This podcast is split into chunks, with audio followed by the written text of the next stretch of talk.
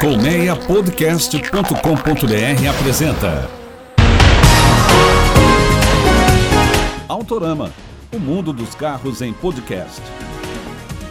Bom dia, boa tarde, boa noite, boa madrugada. Você que está na esteira da academia, mantendo a forma e a saúde, lavando aquela louça ou de bobeira esparramado no sofá, seja muito bem-vinda e seja muito bem-vindo a mais um Autorama eu sou Fernando Miragaia e com Sérgio Carvalho nas carrapetas, embarque conosco em mais um Mundo dos Carros em podcast.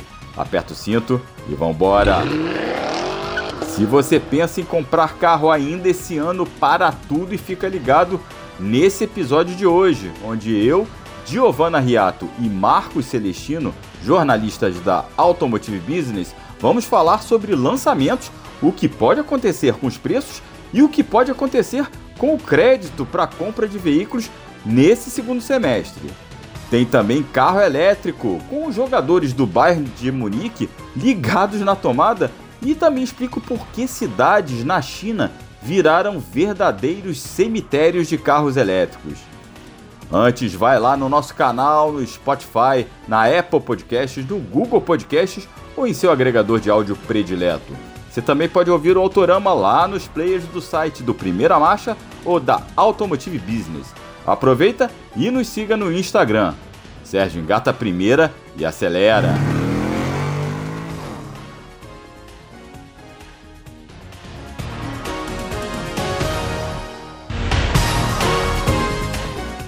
Cemitérios de carros elétricos roubam a paisagem de seis cidades da China. Isso aí, gente o boom de veículos movidos a bateria no maior mercado de automóveis do mundo está cobrando um preço alto. Foi o que revelou uma reportagem de Linda Liu, Chiu Jing Zhang, espero ter acertado, e Den Murtog, publicada pela Bloomberg. Bem, os dados são impressionantes e falam de centenas de carros elétricos abandonados em terrenos em diferentes cidades chinesas, e esses carros se misturam ao lixo, mato alto inclusive com ervas daninhas já dentro dos veículos. De acordo com a reportagem, tais cemitérios são frutos do início de programa de incentivos do governo chinês à compra de veículos verdes, quer dizer, são reflexo desse programa forte que o governo faz de incentivo à produção de carros elétricos. O que aconteceu? No começo, claro, houve uma produção em massa de carros elétricos de baixa autonomia que foram absorvidos principalmente por aqueles serviços de automóveis compartilhados. Só que esse segmento de mercado meio que formou uma bolha que estourou e muitas companhias foram à falência, principalmente depois da pandemia. Ao mesmo tempo, a indústria de carros elétricos na China cresceu, evoluiu e só no ano passado, para vocês terem uma ideia, foram 6 milhões de veículos zero combustão produzidos por lá. Isso equivale, gente, a 60% do mercado mundial de carros elétricos. Bem, os próprios automóveis também evoluíram, ou seja, os carros elétricos hoje têm muito mais autonomia do que aqueles do início. O que, é que aconteceu? Hoje, pouca gente quer esses carros usados é, com baixa autonomia que acabam sendo abandonados aos montes e agora resultam em um problema para as autoridades chinesas. Eu convido vocês a lerem essa reportagem no site da Bloomberg, tem umas fotos que ilustram bem o que aconteceu, que está acontecendo lá. E eu vou disponibilizar o link no meu Instagram depois, no meu Instagram pessoal, F de Fernando Miragaia com Y no final. É realmente surpreendente. O Autorama de hoje tem bate-papo sobre mercado automotivo nesse fim de segundo semestre, com dois jornalistas que eu tive não só a sorte de conhecer nessa vida, como principalmente de trabalhar junto agora na Automotive Business. Isso aí, eu tenho a honra de receber Giovanna Riato, editora executiva, e Marcos Celestino, gerente de audiência da B. Amigos, muito obrigado e muito bem-vindos de volta. Oba, prazer estar aqui com você e com o pessoal do Autorama. Mira, obrigada pelo convite. Prazer sempre estar aqui no Autorama, Mira. Abraço para Gi. Ótimo estar aqui com vocês. É ótimo receber vocês e olha só, já vou começando puxando aí Passados os incentivos do governo federal para compra de carros novos, carros zero quilômetro, é, o é, que, que, a gente pode esperar aí desse segundo semestre? Né? Já começou o segundo semestre, mas desses meses que restam para o fim do ano. A gente tem importantes lançamentos, mas eu queria saber um pouquinho da visão de vocês aí, o que, que vocês estão aguardando desse segundo semestre em termos de venda e também em termos de produto. Gi, primeiro você, por favor. Vamos lá, vou começar com a bucha, então, hein, Mira? Já joguei o abacaxi para você. Muito bom. Bom, acho que o segundo semestre, tradicionalmente no setor, é mais aquecido, né? Porque a gente entra nesse momento mais eufórico do ano, que todo mundo quer fazer suas compras, viajar no fim do ano de carro novo, tem 13 terceiro e tudo mais. É, mas tem uma série de problemas que não foram resolvidos, né? Tipo a questão do acesso ao crédito, que está impedindo as pessoas de realizarem o sonho do carro novo na garagem. Então, esse é um problema que ainda está em cima da mesa, não se sabe se a indústria e o governo vão chegar a algum acordo, a indústria, o governo e os bancos, né? De como é. destravar essa roda aí. Então, tem esse aspecto. E também tem a questão que os incentivos à compra de carros populares, aqueles incentivos para comprar carros de até 120 mil, terminaram oficialmente, mas ainda tem muito veículo incentivado, ainda com desconto na rede de concessionárias. A gente viu isso no resultado do mês de julho, que foi o melhor mês que a gente teve. Agora em agosto, vamos sentindo aí o ritmo é, para ver se de repente isso entra em um embalo, que essa ressaca boa dos incentivos do governo já emendam com um ritmo de fim de ano, ou se a gente vai cair em um buraco por aí, vai ter um hiato entre o que a gente poderia ter é, de incentivo e dessa empolgação de fim de ano. Gil, você tocou num ponto importante que é a questão do acesso ao crédito, né? E você trazendo esse dado de que tem muito carro incentivado ainda em estoque na concessionária, que mostra também que é, as vendas poderiam ter sido até mais rápidas e melhores se tivesse tivéssemos um juro mais baixo. E aí eu passo para o Celestino. Celesta, é, a gente consegue vislumbrar até o final do ano. A, a, o Banco Central já deu uma animadinha na redução uhum. da taxa básica de juros. Mas a gente consegue vislumbrar um cenário melhor para até o final do ano, uns um, umas condições de crédito mais atraentes, ou o consumidor vai ter que esperar até 2024? Olha, Mira, ao meu ver, o consumidor vai ter que esperar até 2024. Até porque, né, mesmo com esse movimento, né, com essa, essa boa vontade né, do Banco Central de, de ter já reduzido aí a, a Selic, né, a, a, fez a redução de 0,5 ponto percentual né, recentemente, né, jogando aí a Selic para 13,25. Já tem gente muito otimista falando que né, analistas dizendo que a Selic pode fechar o ano aí a 12%. É, eu particularmente não acredito nisso, mas tem gente que acredita. É, todavia, né, a gente tem que analisar aí uma questão que a, a Gi puxou muito bem, você também puxou esse essa bucha, jogou essa bucha aí para mim, que é a questão dos bancos. Né? Até porque esse juro praticado né, pelo, pelos bancos aí, em termos de, né, de financiamento né, de veículos novos, ele, ele chega, ele varia ali de 15 a, a 20 pontos percentuais acima da, da acima da Selic. Né? Uhum. Então, uhum. poxa, para você, você ter uma queda é, que favoreça o consumidor né, em termos de para ter uma queda de juro automotivo, né, que favoreça o consumidor, você tem que ter uma, uma Selic ali muito, muito, muito abaixo do que está sendo, do que vem sendo praticada hoje é, pelo Banco Central. Né? Então, para, ao meu ver, né, acho que é, esse impacto aí de, de, de esse impacto no, no caso do consumidor, ele só vai começar a se sentir esse impacto favorável, essa, essa boa aventura lá para 2024, quiçá 2025.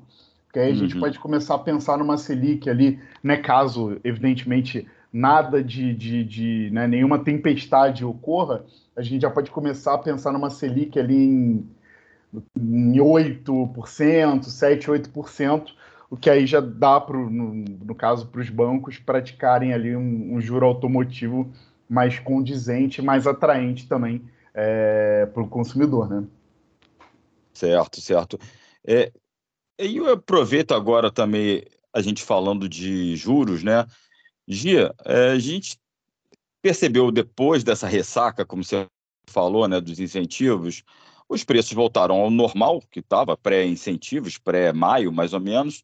E mas o que a gente vê é que já está sinalizando uma normalização de preços e também uma normal, ao que tudo indica, as fábricas estão começando a se normalizar em termos de produção, componentes. É claro que ainda existe uma, uma inconstância no fornecimento de vários componentes, inclusive os danadinhos dos semicondutores, que são os principais aí, é, os, principais, né, os principais causadores dessas paradas ou é, reprogramações de produção.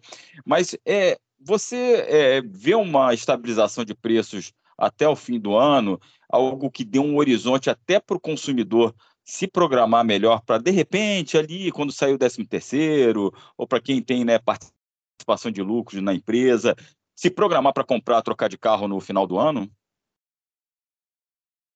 Ah, vai ser interessante acompanhar esse movimento, né? Mira, Celesta.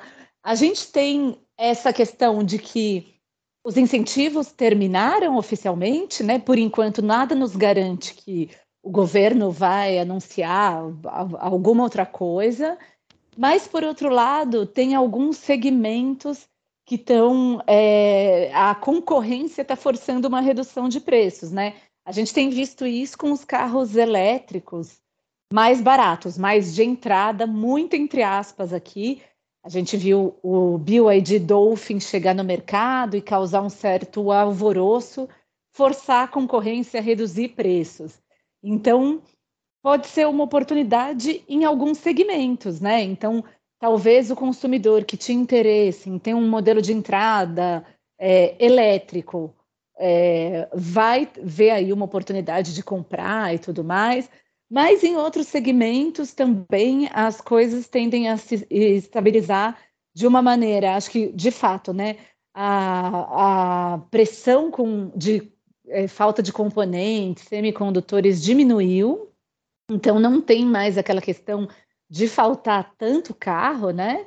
E aí isso tende a fazer com que as empresas, pelo menos, não tenham mais essa desculpa de que é, de oferta e demanda, né? De que como tem menos carros, componentes estão muito caros e tudo mais, é, existe uma, um posicionamento mais alto de preços. Então, acho que esse fim de ano pode ser sim uma oportunidade legal para quem está com aquele dinheirinho debaixo do colchão, na poupança aí, e quer investir em um carro novo.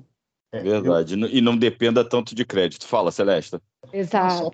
Só para completar, eu acho que a Gi trouxe um ponto muito interessante, né? Que a gente vê esse movimento com mais força no segmento de elétricos, né?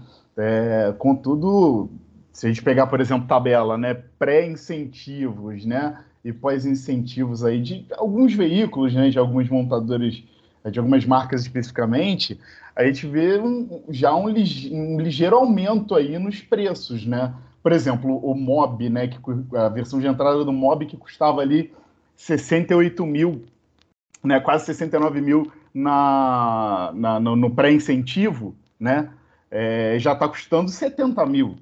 Né? Uhum. A, a Chevrolet fez o mesmo, por exemplo, com o Onix, né, um aumento ali, um pequeno aumento, um pequeno reajuste de preços, mas que no frigir dos ovos acaba que, ah, não, é um, só um pequeno reajuste, mas no frigir dos ovos no bolso do consumidor isso pesa, né? É, então a gente, a gente tem esse movimento é, no, no, na seara de 0KM, acho que assim, teremos uma, estabilização realmente, a gente não vai ter uma é, é, é reajustes tão, é, tão elevados, né? no segmento de zero. No entanto, acho que assim, a gente já enxerga uma estabilidade, uma estabilidade na área de seminovos. Né? A, a, área de seminovos ela tem se, se mantido ali, mesmo no pós, é, nesse pós-incentivos, é, os veículos eles acabaram se mantendo ali naquela se mantendo num patamar ali bem interessante.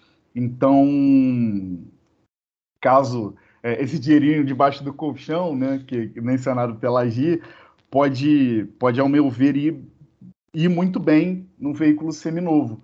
né? Até porque você teve uma estabilização dos preços, né? E você pode adquiri-los agora por um valor um pouco né, mais em conta. Verdade, é até porque você pegando um seminovo de dois anos pode ser um bom negócio. Você de, de repente pega um carro bem completo, um carro que você queira e que ainda está na garantia da maioria dos fabricantes da garantia de três a cinco anos. Então pode ser uma opção também é, e também não dependendo de crédito, como eu falei, porque o crédito para seminovo e usado acaba sendo mais salgado, né? Então, mas é um, é um, é um caso a se pensar, como a Gi falou assim, né? Quem tem o dinheirinho ali debaixo do colchão, se alguém ainda bota dinheirinho debaixo do colchão, mas se alguém tem alguma pelo menos perspectiva de, né, de um décimo terceiro, de um, né, de um dinheiro extra, é uma coisa a se pensar. Agora, eu ia perguntar uma coisa a vocês também. A gente tem um segundo semestre aí com lançamentos bem pontuais que eu queria saber se vocês acham que pode mexer um pouquinho nesses preços também. Porque quando a gente vê aqui, né, chegou a Montana, a Fiat reajustou os preços da Toro. Chegou o elétrico mais barato, os carros elétricos, tudo bem que a gente tem a questão do dólar também, mas os concorrentes lá do BYD Dolphin baixaram os preços. É, chega um carro novo, sempre tem aquele movimento, claro, porque livre mercado é isso. O que eu pergunto para vocês, a gente tem uma lista de lançamentos bem interessante. A gente vai ter o SUV de sete lugares da Citroën, o C3 Aircross, que vai impactar diretamente a Chevrolet Spin, não tem de jeito. E na, na segmento de picapes, a gente teve lançamento agora é, Ram Rampage, teve que veio com custo-benefício agressivo. Estão dizendo que a Ford Ranger nova também deve manter um custo-benefício bem agressivo e vai vir a Fiat Titano, que promete também manter os preços ali dos segmentos de médias, que é onde tem Hilux e S10, bem ali na mexer bem na tabela de preços. Vocês acham que isso também pode motivar uma, um movimento positivo para o consumidor de, de redução de preços com uma agenda tão cheia de, de lançamentos? Ah, Gi, pode certeza. ser você primeiro. Ah, já me candidatei aqui, porque aí é, o final brilhante, né, da, a última mensagem da resposta brilhante é feita pelo Celeste. Então, que isso? Mas... Bacharel aqui são bacharéis são vocês. Ai, adorei. Mas com certeza, Mira, eu acho que a melhor chance do consumidor é a concorrência, né? Em todos os mercados. Sim. Então, é, o melhor para o consumidor é isso. E no setor automotivo não é diferente, né? Nós vimos aí os exemplos que você citou e eu tenho certeza que vão ser esses modelos aí vão trazer um movimento muito interessante de mercado e tendem a pressionar a concorrência, que é aquela concorrência que está lá estabelecida e tudo mais com seus modelos confortáveis, entre aspas, ali no seu segmento, tendo, cativando seus consumidores, mas aí quando chega um novo modelo, muitas vezes, normalmente, quem está chegando vem mais agressivo, né? Tanto em, em divulgação, em propaganda, em comunicação com o consumidor quanto em preço, pelo menos, né? Os famosos uhum. preços de lançamento, pré-lançamento. Então, eu acho que a tendência é mexer bastante nesses segmentos que você mencionou e vai ser bem interessante acompanhar, né? Porque no fundo tem isso. Celesta citou muito bem aí como as montadoras ano após ano, né? E agora, inclusive em 2023 mesmo, depois dos incentivos e tudo mais, já fizeram aquele singelo reajuste nas tabelas. Então, é, quando chega um concorrente com um pacote legal, com é, um potencial grande de atrair o interesse do consumidor e o preço mais agressivo, isso segura um pouco é, esse espaço confortável, essa elasticidade que as empresas têm de reajustar o preço é, e não mexer tanto na, na, na demanda do consumidor. Uhum. Celeste? Eu concordo, concordo plenamente. É, sigo, sigo a relatora. É, acho que assim, só, só, só, tem uma pontuação, né? Assim, para esses lançamentos. São muitos lançamentos aqui no, no, no que a gente tem para o segundo semestre. Né? No entanto, a maior, majoritariamente né, são são veículos né, que estão numa prateleira muito acima. né? Principalmente se a gente tomar como, como, como norte aqui, né? O, o, o teto de 120 mil que o governo né, impôs para o pacote de incentivos. Né? Por exemplo, se a gente pegar a Titano, né?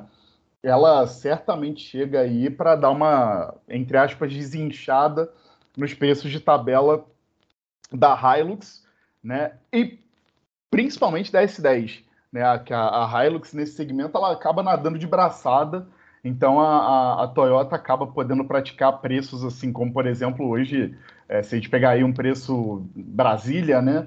É, a Hilux está partindo acho que de mais de 240 mil, né? A versão de entrada uhum. dela cabine dupla.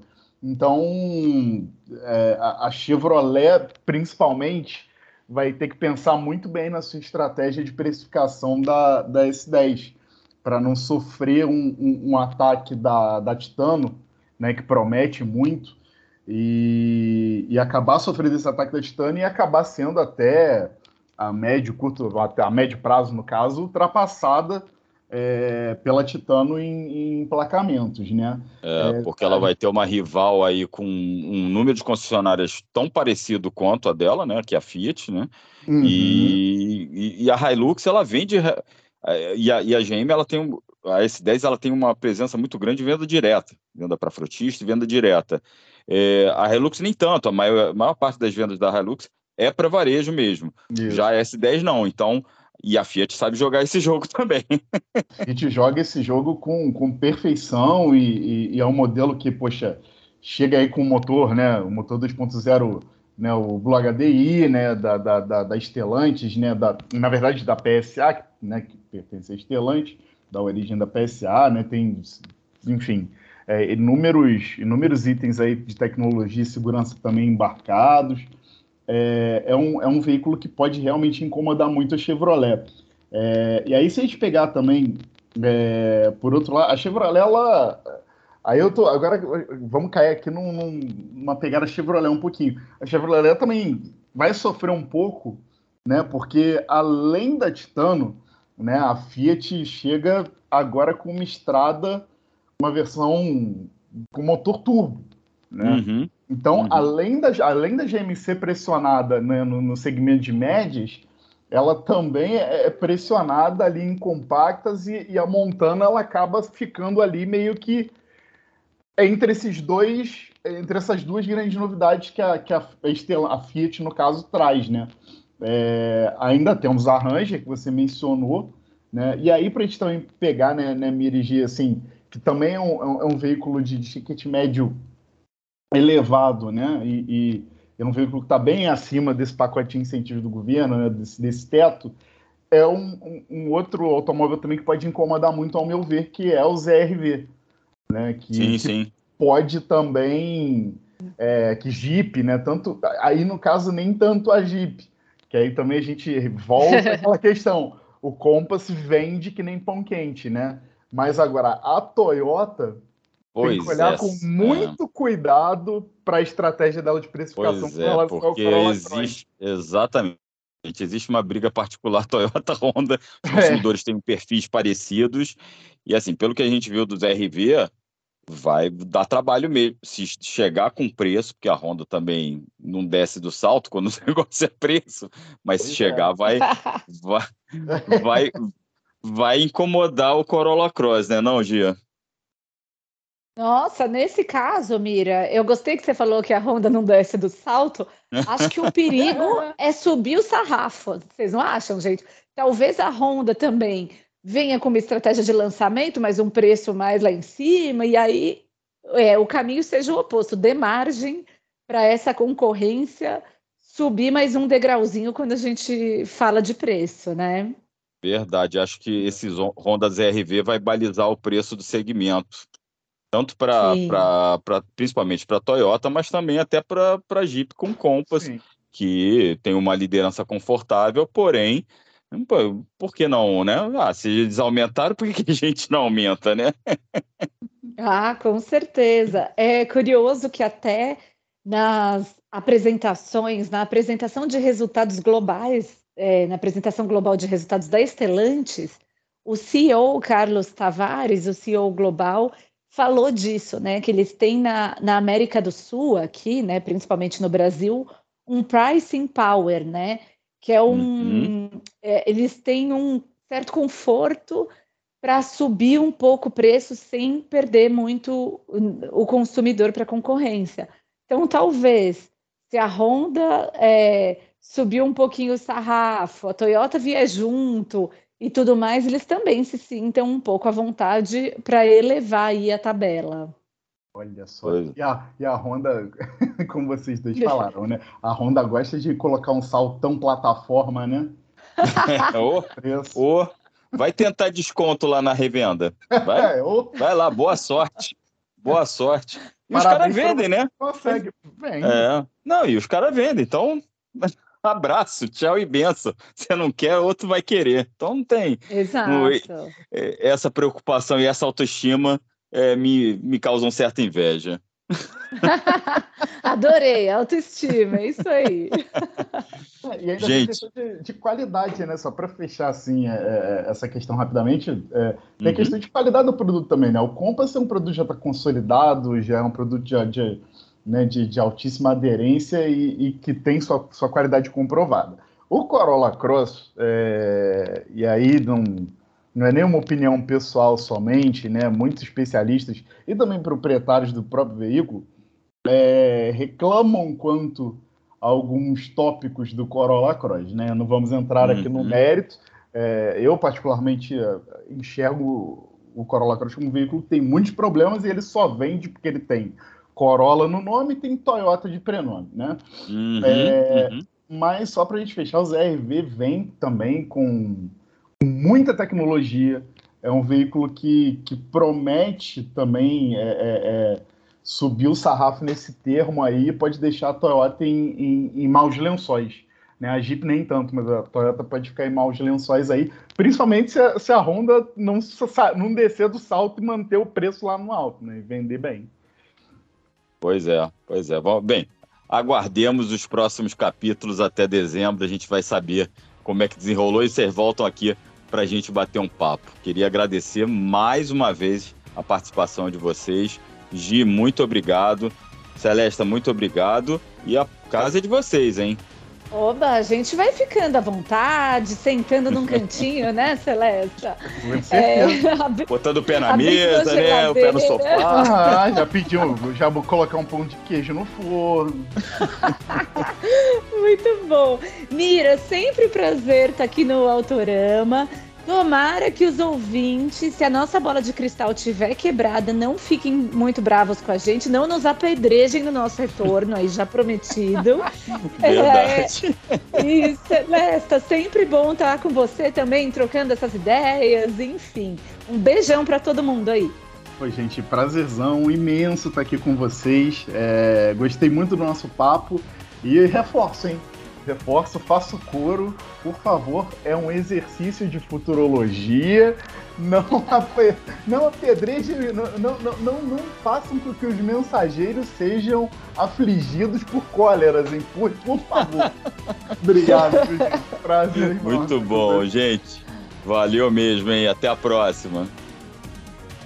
Esses foram Giovanna Riato e Marcos Celestino da Automotive Business falando de mercado nesse finzinho de ano. E vamos combinar que para atletas como Thomas Miller e Leroy Sané, esse negócio de acesso a crédito e preço final do carro não atrapalha muito o planejamento financeiro, né? Mesmo assim, os dois e o restante do elenco de futebol do Bayern de, de Munique acabam de ter sua frota de carros da Audi renovada. Isso aí, a marca alemã, patrocinadora do Bayern, como faz todo ano, cedeu diferentes veículos para jogadores, para os jogadores. Mas só que agora todos os carros são elétricos. Entre eles, o novo Audi Q8 e-tron, que eu avaliei e sobre o qual eu falei aqui no episódio passado com participação do jornalista André Marinho do Guia Automotivo. Além do Q8, também foram disponibilizados o novo Q4 Sportback e-tron e o RS e-tron GT. Esse é o elétrico mais nervoso da Audi, com quase 600 cavalos de potência e que foi o escolhido justamente do, pelo Thomas Miller e pelo Saner, que não são bobos nem nada. Chegou a hora de estacionar. Com apresentação e produção de Fernando Miragaia e direção e edição de Sérgio Carvalho, o Autorama fica por aqui. Muito obrigado pela audiência e reforço aquele convite para você se inscrever nos canais do Autorama no Spotify e em outros tocadores de podcast. E nos acompanhe lá nas redes sociais. Um grande abraço, fique bem, até a próxima, valeu, tchau, tchau!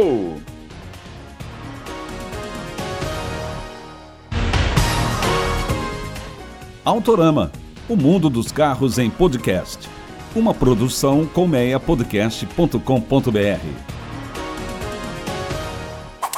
Colmeia Podcast, o rádio do seu tempo.